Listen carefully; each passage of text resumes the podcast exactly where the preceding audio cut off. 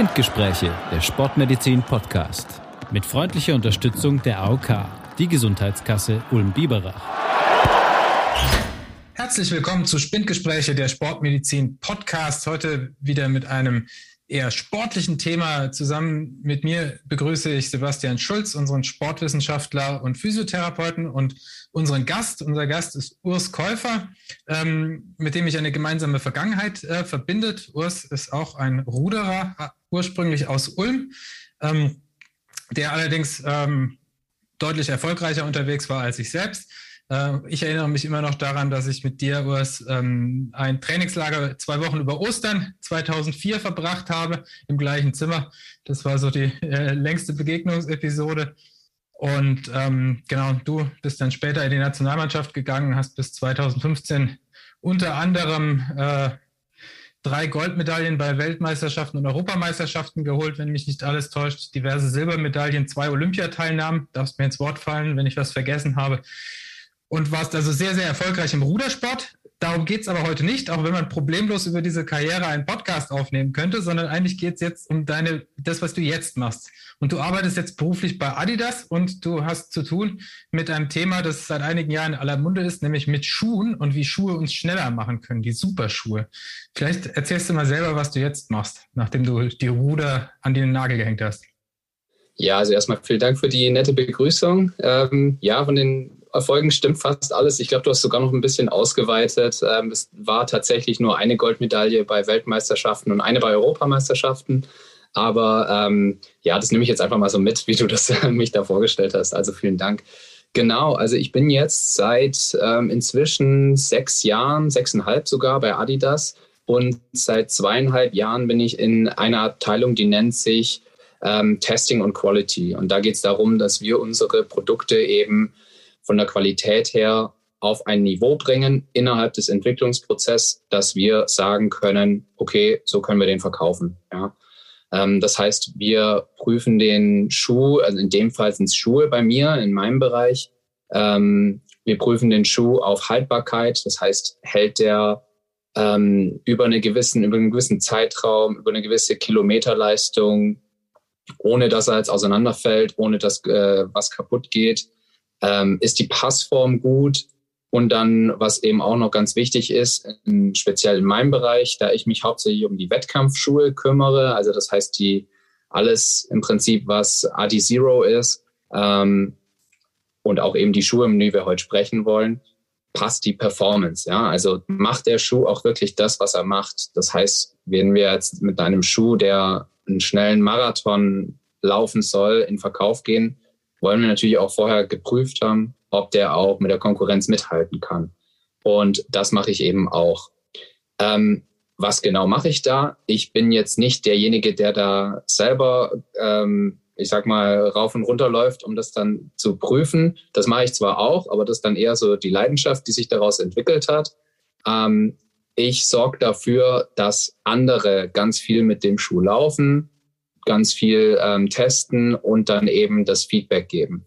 Das Feedback sammle ich dann zusammen und äh, daraus äh, treffe ich dann eine Entscheidung, kann man den Schuh so freigeben, was muss in der nächsten Entwicklungsstufe gemacht werden, um den Schuh besser zu machen, wo hapert's noch und ähm, genau.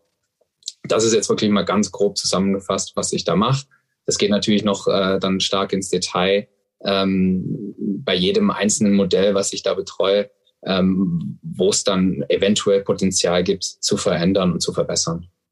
Genau, jetzt hast du eben, du beschäftigst dich mit der Qualitätskontrolle der Schuhe und der Schuhmarkt ähm, hat ja in den Jahren jetzt, wo du da bei Adidas bist, letztlich äh, unglaubliche Dynamik angenommen beim, beim Wettkampfschuh, weil es ja genau diese Zeitspanne, wo, wo sich ja so viel entwickelt hat. Also wenn ich das äh, so richtig in, in Erinnerung habe, dann hat äh, Nike 2017 äh, seinen ersten ähm, also der Konkurrenzunternehmer, äh, seinen ersten unter zwei Stunden Versuch in Monza mit Eliud Kipchoge gestartet, auf, auch damals schon neun Schuhen. Und in den Folgejahren sind ja sämtliche Weltrekorde äh, auf der langen Distanzen mehr oder weniger äh, teils pulverisiert worden oder zumindest gefallen. Und ich habe jetzt heute ähm, mal noch in Vorbereitung auf Podcast geguckt. Es gibt überhaupt unter den 20 schnellsten Marathonzeiten, die jemals gelaufen worden sind, gibt es nur noch zwei, die vor 2016 und drei, die vor 2017 entstanden sind von den 20 schnellsten. Alle anderen Zeiten sind jetzt in dieser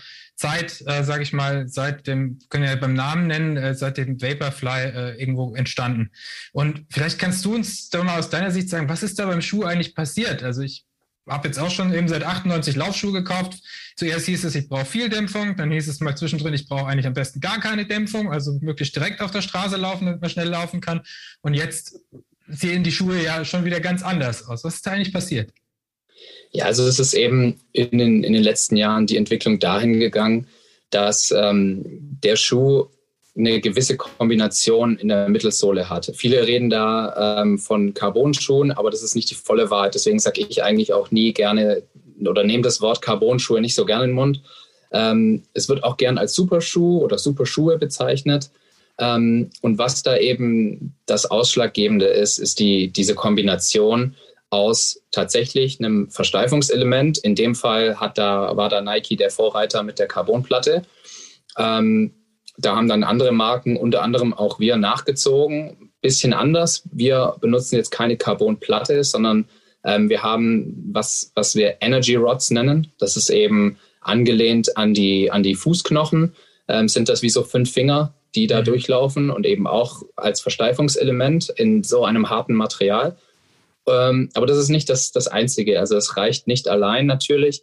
Ähm, was dazu kommt, sind diese Schäume der, der Zwischensohle, die wir halt äh, benutzen. Und das sind halt hochreaktive Schäume aus einem TPE-Material. Das ist äh, thermoplastisches Elastomer. Ja, ich, ähm, ich bin kein Chemiker, ne? das habe ich, hab ich ja im Vorfeld auch schon kurz gesagt. Ähm, also ich kenne jetzt die Zusammensetzung da ganz genau nicht. Aber was ich eben sagen kann, ist sind hochreaktiv, äh, Energierückgewinnung ist da halt das große Thema. Ähm, und die Sohlen sind halt dementsprechend auch dicker geworden. Also das bietet dann zum einen eben ja eine gewisse Verformung in dem in dem äh, Material, die dann aber die Energie wieder eben zurückgibt. Und zum anderen bietet es aber auch halt eine sehr sehr gute Dämpfung.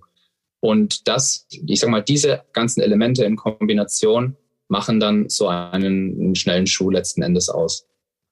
Also ich finde es ja ein richtig spannendes Thema. Ich bin ja selber auch äh, oder Hobbyläufer, würde ich jetzt mal sagen.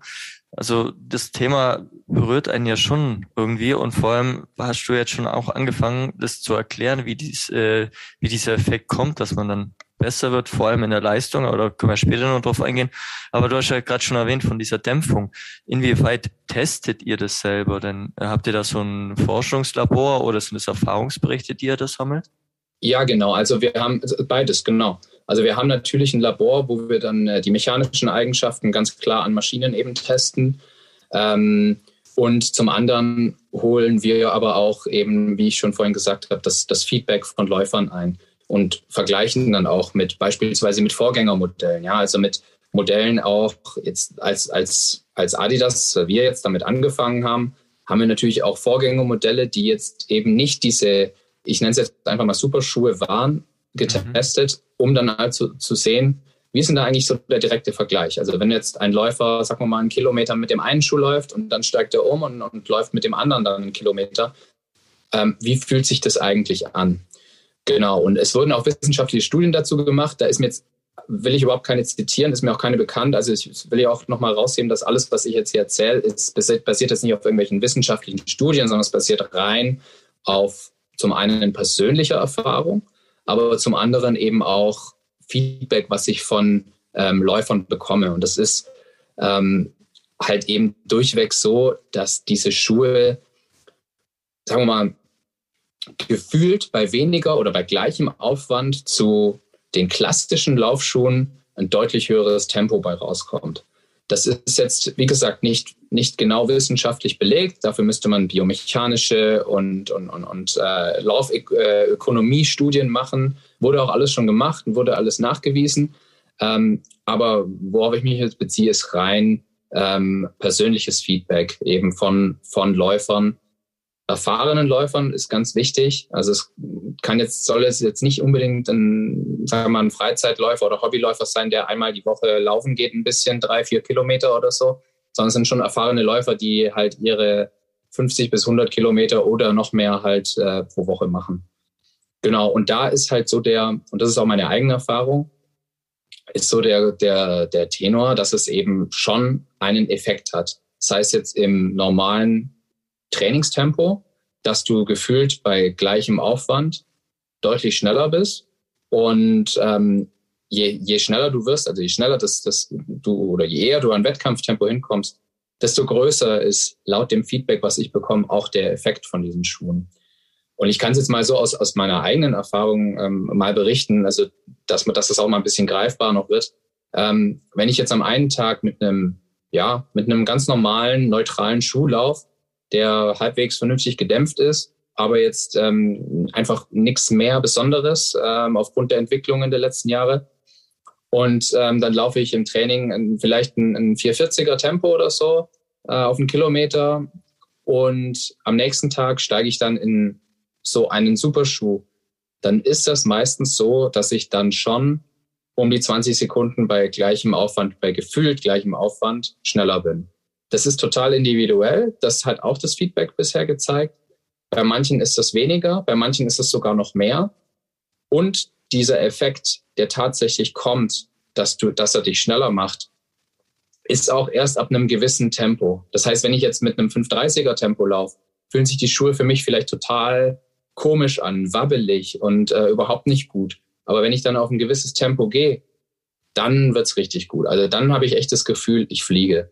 Und das ist eben auch so, dass, dass das Feedback, was ich von den meisten unserer Tester dann halt auch höre. Und das ist aber, da kann man jetzt nicht sagen, da gibt es eine genaue Grenze irgendwo, die liegt bei 430, sondern das ist absolut individuell. Für, den, für die meisten ist es wahrscheinlich äh, äh, so um den Dreh rum, aber ich sag mal, für einen, für einen Profi oder einen, einen Halbprofi, wie auch immer, da ist es natürlich in einem viel, viel höheren Bereich, also viel, viel schnelleren Bereich. Da ist es vielleicht bei 320 dann erst so oder noch schneller.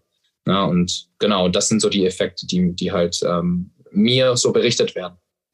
Also ich, äh, ich habe auch mal, ähm, wenn man jetzt, das ist ganz spannend eigentlich, wie die Entwicklung da in den letzten Jahren vorangestritten ist. Und ähm, das Thema war ja schon, also du erwähnst es nicht gerne, aber Carbon war ja schon in den 90er Jahren auch mal so ein Thema, wo man mit experimentiert hat. Und in den letzten Jahren ist es ja mega angestiegen. Und, äh, die, und ähm, ich habe auch geschaut, Forschungsergebnisse gibt es jetzt immer mehr und vor allem in dem Jahr 2020 und 2021.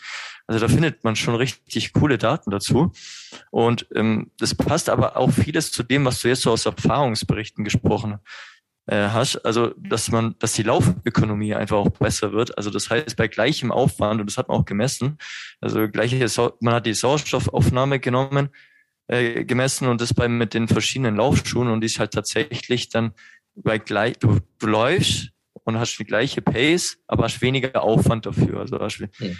Genau. Der, der Preis der Geschwindigkeit wird niedriger. Also die eben du brauchst weniger Sauerstoff für die gleiche Geschwindigkeit oder kannst mit gleicher Energieaufwand etwas schneller laufen. Und genau. ich wollte nur noch mal darauf zurück, ne, weil du wolltest ja nicht, dass wir nicht Carbon-Schuhe sagen, weil das ist ja, nur um das nochmal zusammenzufassen, das ist ja genau das, ne? Der Schuh wird nicht durch diese Carbonplatte schnell, sondern es ist diese Kombination aus Versteifungselement und neuen Schäumen, die mir das erst ermöglicht. Und die neuen Schäume, die sind halt, wenn ich das richtig verstehe, was ich so lese, die bringen mir halt mehr äh, Energie zurück als das, was früher der EVA-Schaum war. Der hat mir halt meinetwegen 60 Prozent, äh, also im Prinzip kann sich ja vorstellen, ne, ich, ich trete auf für, für die Hörer da draußen, ne, ich stauche meinen Schuh zusammen und wie so eine Feder dehnt er sich ja auf seine Ursprung, sollte der Schaum sich ja wieder in seine Ursprungsform zurückdehnen. Und diese neuen Schäume, die können das halt besser, die können mehr Energie speichern, die sind eine bessere Feder als die, als die alten das waren, aber die, ich kann zum Beispiel auch nicht diese Sohlenhöhen sozusagen laufen, wenn dann keine Versteifung drin ist. Sonst wäre das wahrscheinlich ein mega schwammigen Schuh. Das habt ihr vielleicht in der Entwicklung auch mal ausprobiert, wie eigentlich nur ein TPA-Schuh ohne, ohne, ohne Platte in der Höhe sich anfühlt. Wahrscheinlich nicht sehr stabil, ne? Ja, genau. Wir kriegen ja auch, äh, ich sag mal so, die Komponenten einzeln auch mal, dass wir auch mal ein Gefühl dafür entwickeln können, ähm, wie fühlt sich das Material überhaupt an und wie ist das nicht, nicht als verbaut in einem fertigen Produkt. Und ähm, das ist genauso, wie du sagst, dann ist das natürlich, fühlt sich natürlich sehr, sehr, sehr, sehr wabbelig an. Und wenn du dann halt dieses Versteifungselement einbaust, hast du halt noch zusätzlich diesen, wir sagen immer Propulsion-Effekt, ja, ähm, diesen, ja, ich sag mal, nach vorne, nach, dich nach vorne drückenden Effekt, Propeller-Effekt auch so ein bisschen. Ähm, das ist halt das, äh, was dann zusätzlich dieses Versteifungselement, sei es jetzt eine Carbonplatte, sei es unsere Energy Rods, was auch immer äh, das sein mag, ähm, das, das Ganze begünstigt eben dann, ja. Ja, aber wichtig ist halt, dass eben nicht diese Platte die Feder ist. Also ich denke da immer, vielleicht kennt ihr kennt ja vielleicht auch Oscar Pistorius, ne, diesen der beidseits amputierte Läufer mit diesen Carbonprothesen äh, beidseits, ne, die auch aus Carbon waren. Und das ist, glaube ich, diese Assoziationskette, die das weckt, ne, dass diese dass diese Versteifungsplatte und Carbon ist halt sexy und lässt sich gut vermarkten, ähm, dass, dass die halt den Effekt hat. Aber es ist eben nicht das. Es ist eben die Kombination aus vielen Bauteilen, die halt durch das Versteifungselement, auch was auch immer das halt ist, äh, möglich wird. Ne? So, genau. so, so erkläre ich mir das. Genau. Ja, absolut richtig. Meine Frage noch dazu, es gibt ja dann bestimmt auch verschiedene, ähm, äh, also verschiedene Kombinationen. Also das heißt, der Läufer muss bestimmt auch einige Modelle mal durchtesten, bevor er seinen Schuh gefunden hat. Oder gibt es wirklich dies, dieses Modell, was für alle passt? Also es ist so, wir haben jetzt ähm, in, in unserer Range natürlich verschiedene Modelle für verschiedene, ähm, ja, ich sag mal, Anlässe. Das heißt, wir haben im Marathonbereich verschiedene, also eigentlich zwei verschiedene Schuhe, kann man sagen, ähm, die man dafür halt verwenden kann. Du kannst natürlich jeden Schuh für alles verwenden, was du möchtest, aber letzten Endes dafür sind sie ein, ist einfach der Einsatzbereich. Wir haben dann ähm, auch Schuhe mit solchen Schäumen für fünf bis zehn Kilometer Rennen, wir haben auch in einem, ähm, zum Beispiel in einem Boston 10 haben wir verbaut, äh, ein bisschen was von diesem Schaum gemischt tatsächlich. Also es sind zwei, zwei verschiedene Schichten von, von Schäumen da drin, ähm, um das noch ein bisschen mehr trainingstauglich zu machen, weil da können wir auch noch gleich drauf eingehen. Also wie oft man vielleicht mit dem Schuh laufen sollte, was da, ähm, was da so, ich sag mal, gesund oder sei es jetzt ungesund ist, das, das lässt sich auch drüber streiten, aber können wir gleich nochmal drüber sprechen. Also da haben wir so gemischte Kombinationen auch verbaut, dass man halt auch öfter im Training da mal ähm, rangehen kann mit so einem Schuh, aber trotzdem wirklich solche Effekte halt auch hat, wie sie, wie sie jetzt beschrieben wurden. Und also es gibt wirklich verschiedene Modelle für den verschiedensten Einsatzbereich. Ähm, und ähm, genau, und so stellen wir uns halt, stellen wir uns halt auf mit einer ja, Produktrange, wie es dann halt auch nachher Sinn macht, ähm, für die verschiedenen Straßenrennen. Also wir reden jetzt erstmal ausschließlich über Straßenlauf, ähm, wie es halt dann Sinn macht. Wie ist es denn zum Beispiel, gibt es dann einen Unterschied zwischen, sag ich mal, Kurzstrecke, also so zehn Kilometer und dann Marathon? Und kannst du da so ein paar Details nennen, wo sich es dann unterscheidet in der Konstruktion? Ja, ja klar, auf jeden Fall. Ähm, also wir haben für fünf bis zehn Kilometer Wettkampfdistanz haben wir halt einen etwas geringere Sohlenhöhe. Ja, wir nennen es immer Stack Height. Da ist auch inzwischen was vorgeschrieben von der von dem äh, World Athletics Verband. Und zwar dürfen Profis bei World, Athletic, World Athletics ähm, Veranstaltungen nicht mehr über 40 Millimeter Sohlendicke gehen. Das heißt, wir haben da halt einen Schuh, der genau auf diesen 40 Millimetern liegt. Der ist für den Marathonbereich. Und wenn wir jetzt so Richtung fünf bis zehn Kilometer gehen, ähm, wo wir nochmal ein bisschen mehr Direktheit zum Boden wollen, ähm, da sind wir dann bei 33 Millimeter. Ja, da haben wir den äh, Takumi Sen 8 ist das. Der ist eben, hat auch nicht so ganz, das ist, hat ein Versteifungselement, aber das ist nicht ganz so hart wie diese Energy Rods, die wir in den Marathonschuhen haben. Ähm, wenn wir da noch ein bisschen mehr wollen, dass der, dass der Schuh sich, Schuh sich biegt. Und jetzt in einem Marathonschuh wie dem Adios Pro 2 zum Beispiel, das ist der mit 40 Millimeter, ähm, da biegt sich kaum noch was ähm, durch dieses Versteifungselement. Genau, da wollte ich Dann, mal einhaken, ne? weil ich hatte jetzt diese Schuhe in der Hand und ähm, früher bist du jetzt einen Laufschuh kaufen gegangen, weiß nicht, du vielleicht auch, und hast die Schuhe gebogen, ne? Also so, und da hast du gedacht, oh ja, schön elastisch, ja. nehme ich. Und jetzt äh, tue ich diesen Marathonschuh biegen und dann berührt sich ja gar nichts mehr. Also das ja. Ist, ja, ist ja bockelhart. Und jetzt ähm, sind wir ja gerade bei Unterschieden Kurz- und Langstrecke. Hat das einen Zusammenhang damit, dass man vielleicht auch als Bahnläufer oder Kurzstreckenläufer, dass die mehr Vorfuß laufen und dass man deswegen das nicht mehr ganz so hoch machen muss? Weil ja, eigentlich wäre der Benefit der 40 Millimeter ja auch bei, der, bei den 5 Kilometern irgendwie da, oder nicht? Ja, zum einen ja. Also das, das, das ist äh, durchaus äh, ein Grund gibt natürlich auch Leute, die laufen von vornherein, sind komplette ähm, Heel-Strikers, sagen wir immer, also Rückfußläufer. Ähm, da würde ich dann, würde ich dann jetzt äh, sagen, da gibt es halt Unterschiede äh, bei, wie, wie jeder Fuß unterschiedlich ist, ist auch jedes äh, Muster, also oder jeder Laufstil ähm, eben unterschiedlich. Ähm, aber was man halt sagen kann, die Geometrien unterscheiden sich natürlich auch von den Zwischensohlen. Und da bin ich jetzt auch, ich bin jetzt nicht der, der so, so tief im Technischen drin, dass ich dir sagen kann, die Geometrie muss so und so aussehen. Ähm, aber deswegen, die Geometrien unterscheiden sich auch eben zwischen den, ich sag mal, kürzeren Langstreckendistanzen, fünf bis zehn Kilometer, und dann eben den, den Halbmarathon bis Marathondistanzen. Und das macht eben halt auch nochmal dann äh, letzten Endes den Unterschied. Und ähm, das ist auch jetzt auch eine persönliche, persönliche Erfahrung mit dem, mit diesem Takumi beispielsweise, der für fünf bis zehn Kilometer ist, kann ich auch schneller die fünf bis zehn Kilometer laufen als mit einem Marathonschuh. Ist jetzt meine, meine persönliche Erfahrung. Habe ich beides schon gemacht und ähm, fühle mich da einfach besser und flinker mit so einem, äh, mit so einem äh, Schuh, der speziell dafür gemacht wurde.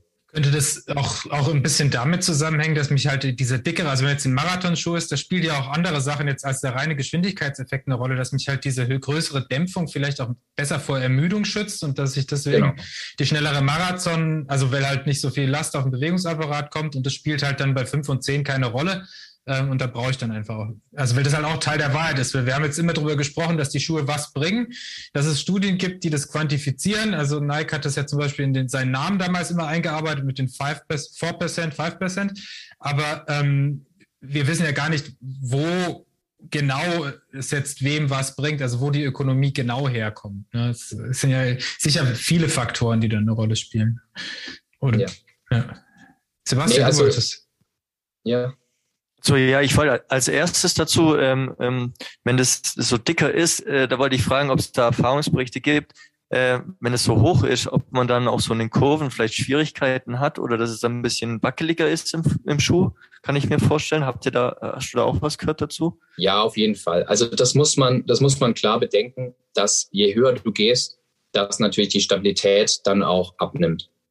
Ähm, das heißt, ich würde jetzt zum Beispiel auch einem, einem starken Pronierer oder Supinierer, würde ich so einen Schuh nicht hm, von vornherein empfehlen. Ja, das muss man, das muss man wirklich ausprobieren, ob man damit klarkommt.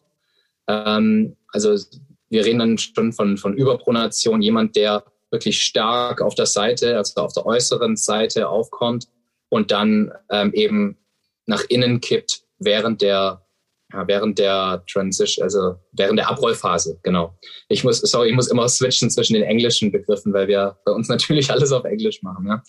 Ähm, nee, auf jeden Fall, Stabilität ist, spielt eine Rolle. Und da ist eben jetzt auch die Erfahrung, wir haben angefangen 2019 so die ersten Tests damit zu machen. Die Erfahrung ist, je mehr die Läufer sich an diese, an diese Schuhe gewöhnen, desto besser wird das Ganze. Also ich hatte am Anfang da noch mit den, mit den 40 äh, bis 50 Millimeter Schuhen wurde mir die, die Stabilität halt ähm, sowas von tief bewertet. Und du hast dann richtig gemerkt, dass die gleichen Leute mit der Zeit, obwohl sich in der Geometrie nicht so viel verändert hat, also an der, theoretisch an der Stabilität nichts geändert hat beim Schuh, wurden mir dann die Stabilität aber als immer besser bewertet. Natürlich ist es trotzdem noch, ähm, um die Kurven muss man ein bisschen aufpassen, gerade wenn man halt bei sehr, sehr hohem Tempo da, da reinkommt. Also da spreche ich jetzt wirklich ein Tempo äh, unter vier Minuten, so Richtung 3,30. Ähm, da musst du schon ein gutes Gefühl für den Schuh haben, solltest du nicht zum ersten Mal laufen. Das heißt, ähm, ist eine gewisse Gewöhnungsphase mit dabei.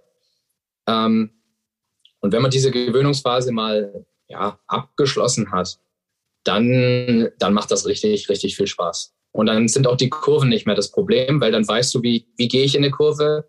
Ähm, ich muss auch nicht mehr irgendwie dann, ja, Angst ist vielleicht übertrieben, aber ich muss auch nicht mehr groß aufpassen in der Kurve, weil ich einfach dran gewöhnt bin und ich weiß, wie ich den Schuh zu laufen habe. Und ähm, ja, da entwickelt auch jeder so ein bisschen sein, seine eigene Methode, Taktik, wie er, wie er das dann angeht.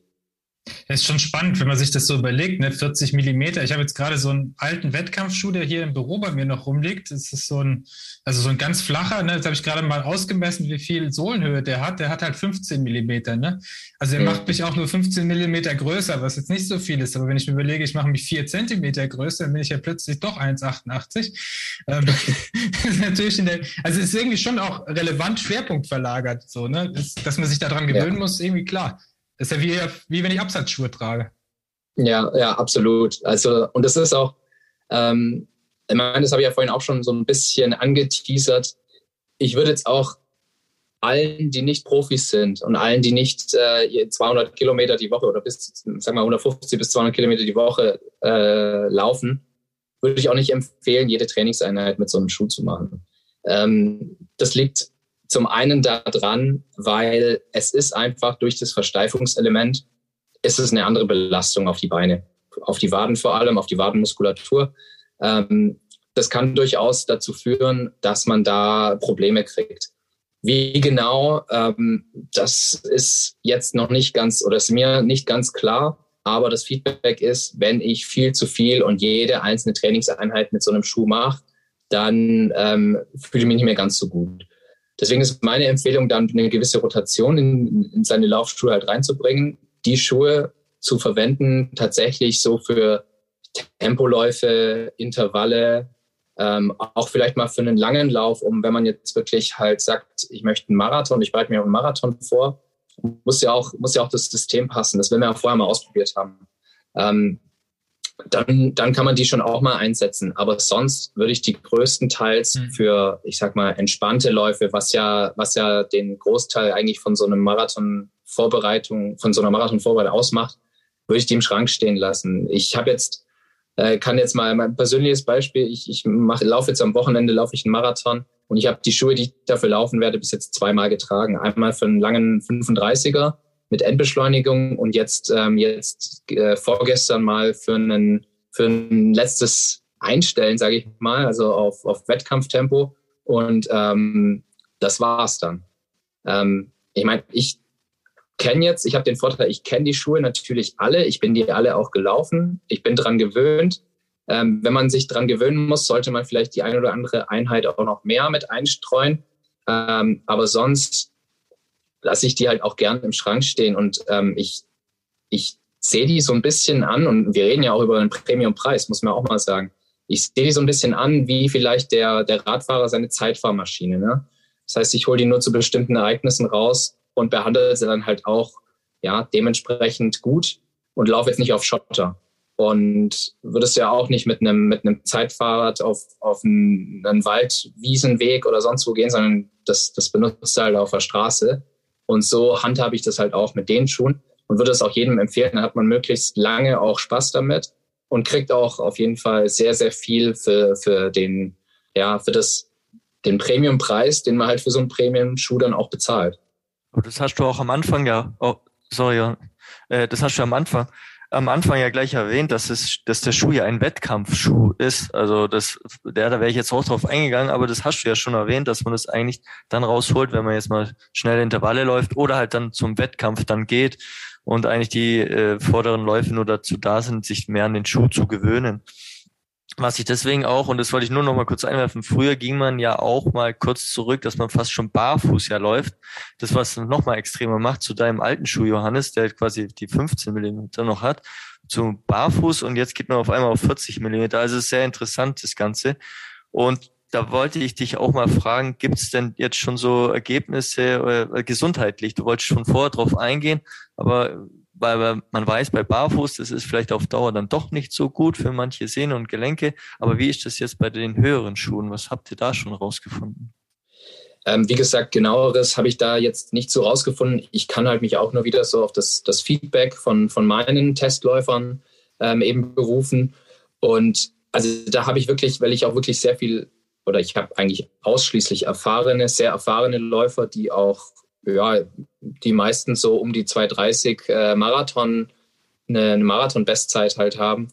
Ähm, da habe ich jetzt keine, keine Probleme in dem Bereich. Aber ich habe es schon auch aus anderen Quellen gehört, dass Leute, die halt einfach diesen Effekt so gerne mögen von den Schuhen, dass sie den halt auch zu allem anziehen, ja.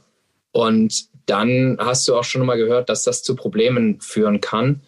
Und ähm, da würde ich das halt dann absolut nicht empfehlen, weil die Muskulatur ist anders belastet ähm, durch diese Versteifungselement. Du hast einfach nicht mehr diesen, diesen natürlichen Abrollvorgang, den du jetzt in deinem, den du, der da in dir, in dir drin ist. Ja, wir sind alle ja als, als Menschen ähm, ja, laufen wir von, von Kindheit auf und haben da einen natürlichen Ab eine natürliche Abrollverhalten. Das brauche ich euch nicht erzählen als äh, Sportmediziner, Sportwissenschaftler. Ähm, und solche Schuhe, die verhindern das Ganze natürlich ein bisschen, beziehungsweise die verändern ein bisschen dein Abrollverhalten. Und das ist dann eine andere Belastung. Und deswegen haben dann viele oder manche Leute haben dann wahrscheinlich auch die Probleme, wenn sie ausschließlich oder fast nur mit diesen Schuhen laufen gehen. Jetzt gibt es Gegenbeispiel auch, also Profis, ähm, da habe ich Berichte gehört aus, aus Kenia, wo ja die, also die Langstreckenläufer Hochburg in I10, äh, hört man immer wieder, ja, die Profis, die laufen nur in den Schuhen. Ähm, da glaube ich halt, und das ist auch nur eine Vermutung, muss ich dazu sagen, das ist einfach, weil die einfach so stark schon an diese Schuhe gewöhnt sind, weil die einfach so viel Erfahrung haben und ähm, weil die, ja, die haben halt, die haben dann wiederum die Effekte, ähm, das, das mit der Dämpfung, ja, also dass die halt, die machen viele, viele Tempoeinheiten und ähm, haben dann die Effekte, dass durch diese Dämpfung ähm, die Muskulatur ein bisschen weniger belastet ist. Und das ist aber nur eine Vermutung jetzt meinerseits. Aber die machen halt alles in diesen Schuhen. Und das ist halt dann auch wieder ja, interessant. Genau, aber die, die wiegen halt vielleicht auch nicht 80 Kilo ne? und äh, die laufen natürlich von klein auf. Und was ich jetzt so gelesen habe in der Vorbereitung, war halt ne, durch diese Versteifung wird halt ein Teil der Federung und ein Teil der Last im Prinzip vom Zehengrundgelenk, also von, von vorne nach hinten verlagert. Und wenn man das halt bisher nicht gewohnt ist, hat man eine höhere Last auf der Achillessehne und, das, und halt eben auf den, der Wadenmuskulatur, das hast du ja auch schon gemerkt. Und Leute, die natürlich Achillessehnenprobleme schon im Vorfeld haben und dann nur noch mit einem Schuh laufen, der die noch mehr belastet, das kann man sich dann auch leicht erklären. Aber es gibt ja auch, ich meine, meine Wettkampfschuhe von der Vor-Superschuhe-Zeit sozusagen, die bin ich ja auch nicht in jedem auch langen Lauf gelaufen. Ne? Das wäre auch, da tut mir ja tun mir alle Knochen weh bei den 15 Millimeter Schuhen. Ne? Und ähm, es gibt ja noch einen weiteren Grund, du hast auch schon gesagt, ne, das, das ist halt auch ein Premium-Preis, dieser Carbon-Schuh. Und sozusagen gerüchteweise haben ja die ersten Exemplare dieser Gattung Superschuh ja nicht mehr als 200 Kilometer gehalten. Ne? Also sagt, liest man so anekdotisch eben über diese ersten 2017, dass das halt relativ schnell auch kaputt war. Ähm, wie ist denn das? Also was kannst, könnt ihr da was sagen, wie lange jetzt eure Modelle da, ja. wie viele Kilometer man die läuft, bis man die austauscht? Also es gibt ja immer die Empfehlung, ähm, dass man aus gesundheitlichen Gründen, egal welchen Schuh, dass der so nach 400 bis 500 Kilometer schon auch durch ist. Und damit, dabei, da rede ich jetzt noch nicht von diesen neuartigen Schuhen. Da rede ich jetzt von jedem Schuh, der auch schon vor 20 Jahren auf dem Markt war. Das ist eine Empfehlung, das ist eine, eine Daumenregel, die ist, die ist schon äh, wahrscheinlich so alt wie es Laufen. Nehme ich jetzt einfach mal an. Ähm, und wir testen unsere Schuhe natürlich auch auf Haltbarkeit. Ähm, ich weiß, werden die anderen äh, Firmen werden das, werden das auch in ähnlicher, in, in ja, einer ähnlichen Art und Weise machen. Und und wir schauen halt, dass, dass die Schuhe auch auf jeden Fall so lange, wie wir, wie es jetzt eben empfohlen wird, aus gesundheitlichen Gründen mit einem Schuh mhm. zu laufen, dass sie so lange auch auf jeden Fall halten können. Und ihre Eigenschaften ähm, behalten. So. Ihre Eigenschaften auf jeden Fall auch behalten, genau. Und vor allem halt keine, keine Brüche da entstehen. Also das heißt, nichts am Obermaterial kaputt geht, ähm, nichts irgendwie die, die, die Außensohle oder so äh, kennt ja jeder vielleicht, der schon mal äh, deutlich mehr als äh, 400 bis 500 Kilometer mit einem Laufschuh gelaufen ist, dass sich irgendwann mal die, die Sohle auch löst. Ja, das kann schon auch mal passieren. Aber das, das überprüfen wir halt mit, mit unseren Tests auch, dass das eben nicht passiert. Hm. Wie teuer sind denn die Schuhe, wenn wir jetzt schon mal drüber sprechen? Aber mit was muss denn einer rechnen, wenn er so einen Schuh haben will? Also da sind wir eigentlich, muss ich jetzt gegen, sagen, gegenüber der Konkurrenz eigentlich noch recht gut aufgestellt. Also unser, unser Top-Modell für den Profibereich, also mit den 40 Millimetern, das liegt ähm, so bei 220 Euro. Und ähm, dann haben wir eben noch dieses eine Modell, was, was ja auch schon ähm, ja, ein bisschen durch die Medien ging, was ich sag mal bei internationalen Wettkämpfen, bei den Major-Marathons und so weiter äh, nicht erlaubt ist. Es ist der 50 Millimeter, der ähm, Adi Zero Prime X heißt der. Ähm, und der liegt dann bei 250 Euro. Mhm. Genau. Genau, also noch ein Grund, den vielleicht nicht bei jedem Feld-, Wald- und Wiesenlauf aus dem Schrank zu holen.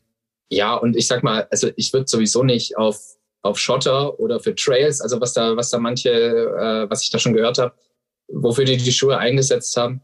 Ja, zum einen gehen die halt, wenn du auf spitze Steine läufst, ist natürlich die Wahrscheinlichkeit schon höher, dass die irgendwie brechen oder dass irgendwas bricht. Und zum anderen kannst du halt auch durch diese Stabilität einfach nochmal deutlich leichter umknicken auf einem unebenen Untergrund. Allein was dir auf Höhe, der Straße, ja. was dir auf der Straße einfach, ähm, wenn du ganz normal läufst, eigentlich nicht passieren kann, wenn du, wenn du ganz normal aufpasst. Ja. Was ich da auch noch in dem Zusammenhang mit eurem äh, Schuh ne, witzigerweise festgestellt habt, ihr benutzt ja äh, eine, eine Auflagesohle von einem deutschen Reifenhersteller auch, also den ich als Rennradreifen fahre. Also als Kooperation äh, sozusagen zwischen Schuh und, und, und Radwelt.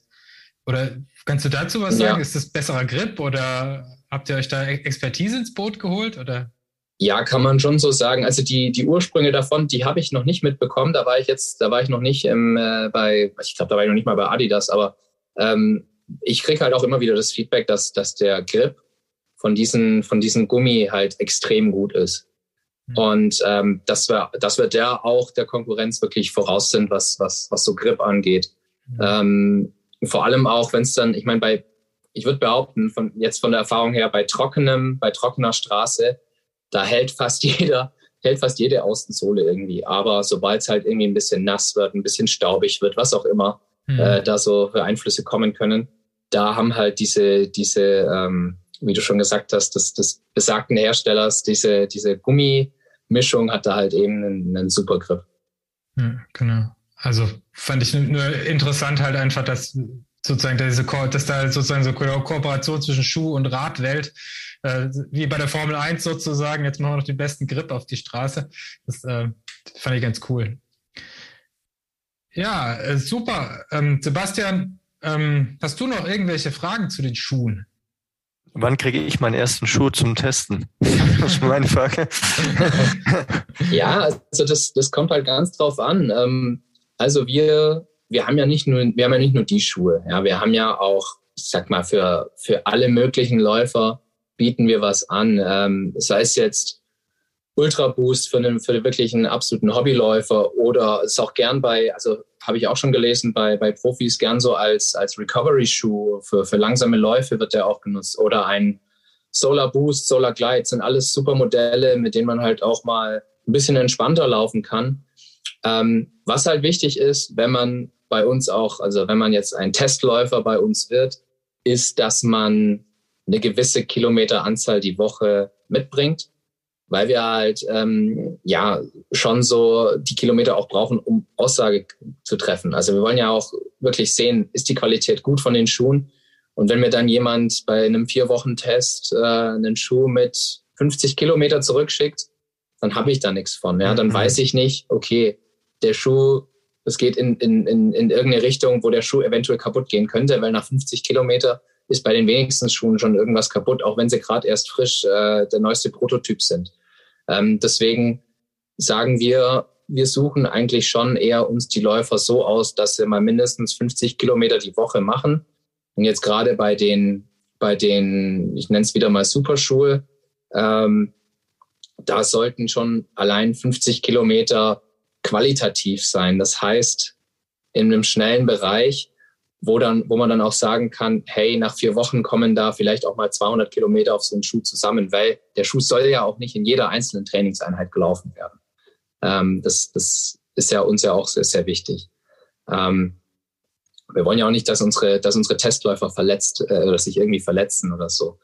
Und äh, deswegen, ja, aber können wir schon mal irgendwie schauen, ob wir was hinkriegen zum ja. Ausprobieren oder so, dann äh, muss ja, nee, danke, danke, alles gut. Ähm, ja, als Testläufer, ich, ich habe schon gemerkt, also ich laufe zwar gerne, ähm, aber ich glaube, zum Testläufer werde ich es nicht ganz schaffen. Aber vielleicht, wenn man heute, was man zusammennehmen kann, ist, dass diese neuen Schuhe, die sich äh, da entwickelt haben in letzter Zeit, sind auf jeden Fall gut, um seine Laufökonomie zu verbessern, also dass ich schneller werde, aber man sollte es nicht in jedem Training verwenden. Und man sollte es aber vorher trotzdem auch öfters mal antesten, um sich dran zu gewöhnen, um es dann für den Wettkampf super zu verwenden, um sich dann halt um die mindestens vier Prozent, wenn nicht sogar mehr, ich glaube bei Adidas ist bestimmt mehr, kann ich mir vorstellen, äh, dann die äh, zeigen zu können. Aber ich finde es natürlich super interessant, wie es sich entwickelt und ich fand es auch super interessant, wie du es beschrieben hast und die einzelnen Modelle sich untereinander unterscheiden und wie es dann wirklich von also kurzer Distanz zu langer Distanz, also dass da die Unterschiede jetzt auch mal auch für mich jetzt auch klarer sind von diesen neuen Schuhen, fand ich sehr spannend. Ja, also von Prozentzahlen würde ich mich auch gern lösen, weil ähm, das, ist, äh, das ist hoch individuell und das ist bei jedem unterschiedlich. Und ich kann sagen, wie es wie es bei mir ist, auch ohne Prozentzahl. Ich kann halt nur, wie es wie es wie es Gefühl ist. Und ich kann halt nur jedem empfehlen, der wirklich viel oder sagen wir gern und viel läuft und vielleicht auch ähm, sich auf Wettkämpfe vorbereitet, probiert das mal aus und aber übertreibt es nicht, wie du es gerade schon gesagt hast lauft eure Schuhe, mit denen ihr gut klarkommt, lauft, lauft die im Training, lauft die in den meisten Trainingseinheiten und dann steigt mal um auf so einen Schuh und versucht mal einfach trotzdem einen ökonomischen Lauf zu machen. Es wird ein wahnsinniges Gefühl sein. Also ihr könnt mich gerne hinterher korrigieren, wenn es nicht so ist, aber es wäre es wär für, für mich das erste Feedback, was ich bekomme, ähm, nö, der Schub macht ja überhaupt nichts für mich. Das wäre das, wär das erste Mal, dass ich sowas hören würde. Ja, vor allem, es ist ja auch schöner im Wettkampf das zu genießen, wie schnell man dann ist. Und ich meine ja jetzt als äh, im Training, im Training darf es ja ruhig auch mal schwerer sein. Es ist ja auch manchmal gewollt, dass es schwerer ist, weil dadurch kriege ich ja dann auch die Anpassungen. Also es muss jetzt nicht unbedingt sein, dass man barfuß läuft, aber da darf ja ruhig dann mal der alte Schuh wieder rausgeholt werden, der nur noch gut ist, klar, alles passt, aber ähm, dass man da halt einfach mal den Trainingseffekt dann ein bisschen deutlicher hat und dann beim Wettkampf kannst du es genießen, dass man dann genau. in die schöne Zeit reinfliegt. Mache ich auch super gern im Training, einfach mal einen etwas schwereren Schuh zu nehmen, um dann halt nachher umzusteigen und dann hast du wirklich das Gefühl, du fliegst, ja. Das ist, ja, ja gut, ich, ich nehme mir einfach mal mit, dass die Schuhentwicklung, muss ich sagen, einfach interessante äh, Kreise oder interessante Wege genommen hat. Einfach, ich habe so, so, wenn ich so Revue passieren lasse, von 98 bis heute, wo ich meinen ersten Laufschuh gekauft habe, äh, haben sich die Höhen immer variiert und jetzt sind wir, jetzt bin ich doch vier Zentimeter größer ab demnächst oder fünf. Ähm, und äh, eigentlich wieder da, wo ich vielleicht mal eingangs war mit viel Dämpfung, aber jetzt Versteifungselement. Ähm, ich gewöhne mir in Zukunft ab, äh, Carbon-Schuh zu sagen, weil es einfach äh, die Kombination aus äh, mehreren Faktoren ist. Ähm, ich nehme mir mit, dass ich natürlich, wenn ich weiter ambitioniert unterwegs sein will, eigentlich dann nicht drum rumkommen kann, scheint mir. Also das ist ja auch, also das ist ja das, was jetzt so die Weltbestzeiten der letzten Jahre gezeigt haben, dass wenn man wirklich äh, ja, irgendwie nach persönlichen Bestzeiten jagt und das auf einem gewissen Niveau irgendwann vielleicht tut, dass man das nicht drum rumkommt, das zumindest auszuprobieren. Und ähm, ja, und die wildesten Auswüchse sind ja dadurch äh, wahrscheinlich äh, geregelt, dass man nicht mehr als 40 Millimeter laufen darf. Also scheint mir zumindest der Fall zu sein. Ja, also du kommst, wenn du, wenn du willst, kommst du schon drum rum, aber es macht halt mehr Spaß, wenn, das, wenn du äh, mhm. einen Superschuh im Wettkampf trägst, dann, dann hast du auf jeden Fall mehr Spaß und einen schöneren Effekt. Genau. Und ich habe ja, eine, eine Frage fällt mir noch ein. Entschuldige, ja, dass ich unterbreche. Ja, gerne. Geht es eigentlich auch auf, auf bei den Bahnläufen, bei den Spike-Schuhen irgendwie in diese Richtung, dass ihr da, dass man da mit Versteifungselementen und sowas arbeitet? Oder ist diese, sag ich mal, völlig andere Schuhkategorie ähm, dann noch völlig außen vor? Nee, schon. Also geht auch in die Richtung. Ähm, und da aber jetzt aktuell eher noch bei den, also jetzt denke ich mal, wenn, wenn ich jetzt von unserem Modell ausgehe, der, der Avanti heißt der, ähm, der hat auch solche Versteifungselemente drin. Das ist aber dann so für 5000, 10.000 Meter auf der Bahn hm. äh, ein Spike-Schuh.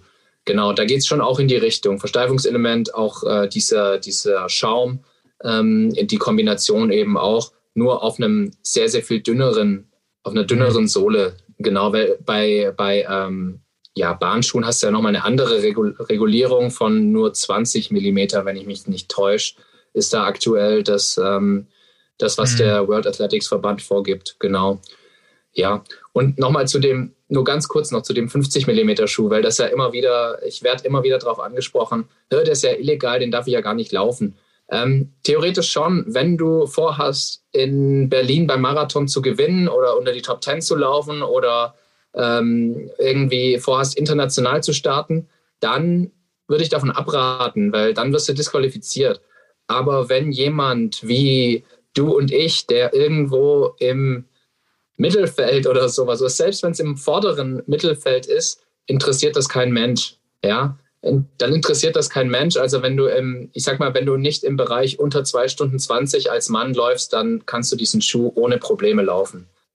Ja. Und bei den Frauen eben, würde ich jetzt mal behaupten, unter 240, ähm, wenn du da in den Bereich, in den Bereich kommst, würde ich auch dann eher von abraten. Ähm, da würde ich auch eher gucken, dass ich dann Richtung Adios Pro, also den 40 Millimeter Schuh gehe.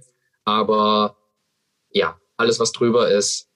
Ja, und wenn es mir ums gute Gefühl geht und einfach mal um zu, den extremen Effekt zu sehen oder zu sehen, was, was, da, was da passiert, dann kann man auch den anderen laufen. Absolut. Ich, und ich bin genau. meilenweit von 220 entfernt, da brauche ich mir keine Sorgen zu machen. Ja, dann ist gut. gut, letzte Frage. Wo läufst du denn am Wochenende Marathon? Ähm, ich laufe bei uns hier um die Ecke äh, in, in, Nürnberg am Dutzenteich. Das ist kein offizieller, das wird eher so ein, ein Testlauf für mich selber. Also das okay. mache ich auch ganz, ganz allein. Ähm, hat sich so ein bisschen daraus ergeben, weil ja zeitlich mit zwei Kindern und berufstätig und so weiter kann ich oder ist es halt schwierig, so viel rumzureisen und mich da immer zu 100 Prozent vorzubereiten auf so einen Marathon und deswegen ähm, habe ich da mich entschieden, da so ein bisschen einfach das als Testwettkampf zu sehen und das für mich zu machen. Und wenn es schief geht, dann geht es halt schief, dann ist nicht so wild. Mhm. Ähm, wie wenn ich da jetzt irgendwie 80 oder 100 Euro für irgendeinen so Marathon, äh, wo ich mich dann angemeldet habe, bezahlt habe, dann ärgere ich mich nur drüber, dass ich halt in der Vorbereitung so und so viel weglassen musste und so weiter. Also laufe ich den einfach für mich und gucke dann, dass ich im Herbst wieder ein paar offizielle Wettkämpfe mitnehme. Unter anderem auch den Halbmarathon in Ulm bin ich wieder am Start. Und genau, in Frankfurt würde ich dann den ganzen laufen wollen, mal dieses Jahr. Okay. Ja, vielen Dank, Urs, dass du äh, dir die Zeit für uns genommen hast und uns mal über die Superschuhe, ich äh, habe es jetzt richtig gesagt, ähm, informiert hast und was, was da vielleicht äh, dran ist und was da vielleicht auch nicht dran ist und wer es tun sollte und wie man es tun sollte. Und ja, damit kommen wir zum Ende dieser Folge. Sebastian, noch irgendwelche letzten Worte? Ich bedanke mich auch nochmal, Urs, bei dir für die äh, super Darstellung des neuen Superschuhs und äh, werde alles aufnehmen und freue mich schon, den Schuh testen zu dürfen und damit laufen zu können. Ja, sehr gerne. Sie hörten Spindgespräche, der Sportmedizin Podcast. Mit freundlicher Unterstützung der AOK, die Gesundheitskasse Ulm-Biberach.